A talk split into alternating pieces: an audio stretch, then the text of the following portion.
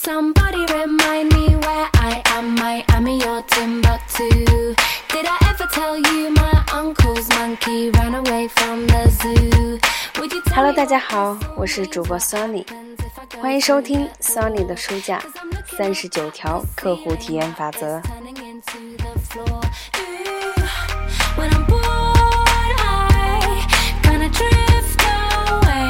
I'm. 今天我们来学习第二十七条法则，将你的工作时间改为即刻。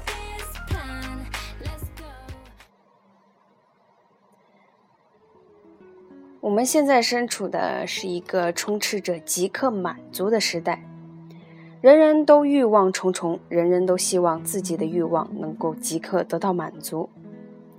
即刻已然成为了我们这个社会普遍奉行的时间规定，而在为顾客提供服务的时候，即刻也应该成为你在用时上的标准。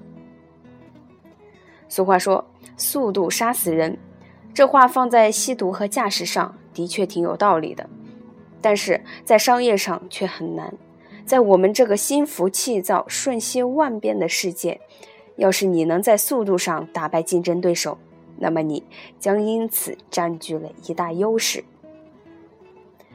不久前的一个周六的晚上，我出差回到家之后，打开了电脑，而屏幕上并没有像以往一样出现开机画面，而是突然弹出了一条错误信息，看上去都是术语，让我摸不着头脑。我祈祷着电脑能够像伤口一样随着时间自愈，于是决定先上床睡觉。周日一早，我又开机试了一次，眼前出现的还是昨晚那满是专业术语的信息。当时我恰好需要用电脑完成一些工作，因此急需别人的帮助。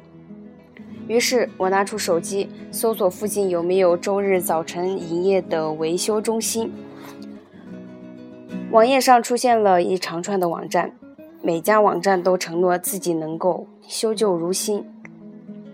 我打了前两家网站上的电话，语音信息提示让我自己留下电话号码，但是没有告知什么时候才会回我的电话。于是我又拨通了后面两家网站上的电话，而语音信息却说，这两个维修中心只有周一到周五才上班，祝我周末愉快，连语音选项就是留言选项都没有。而我又怎么能够周末愉快呢？几个小时过去了，没有一家维修中心回我的电话。我无奈的又打开了网站进行搜索，而这一次我找到了一家提供全天候服务的维修中心。我打通了电话，没想到接听电话的真的是一个活生生的人。对方叫格雷尔姆，我向他尽量形象地描述了电脑的问题。他让我把电脑拿到他的住处看一看。于是我便赶到了格雷尔姆的家里。看过电脑后，他告诉我，不出二十四个小时就应该能够把电脑修好。当天下午四点，格雷尔姆给我打来了电话，他说：“你的电脑修好了，可以正常运转了。”在争分夺秒之时，需求得到即刻满足的感觉可真好啊！格雷尔姆不仅技术过硬，还是位精明的商人。他把即刻奉为工作的时间标准。他明白，如果他在许诺时候不把话说满，却能交出超出预期的工作成果，所得到的收效要比说大话却无法兑现好多了。这种理念呢，几乎可以用在任何的行业上。比如说，如果你经营的是零售业，你可以将预计延货的时间在周三到达，那么你就告诉客户周四才能收到，然后再打电话告诉他们提前到货的消息。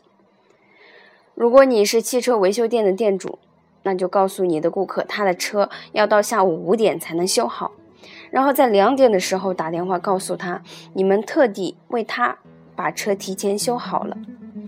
如果你是金融、保险或者银行业的工作人员，在手机的来电语音中，你可以设置成让来电者等候五分钟，但只过两分钟你就接听了电话。从这次维修电脑的经历中，我发现，得到比你预期更加快捷的服务，真是世界上少有的美事啊！当今呢，人们对极客的重视程度已经达到了一种前所未有的高度，所以即刻和你的团队促膝长谈，策划一个新的体系和流程，以便把工作更快、更早、更有效率的完成。更快、更高、更强这句奥林匹克格言，同样也可以作为我们的座右铭。相信我吧，在顾客服务上，速度才是王道。好，今天的学习到这里就结束了。那么下一节呢是第二十八条法则，将顾客的需求和渴望区分开来。人们的需求呢是一杯咖啡，但渴望得到的则是醇香的口感以及迅速而令人愉快的服务。手机业务属于人们的需求，而稳定的信号、专业的技术支持以及毫不费力的订阅。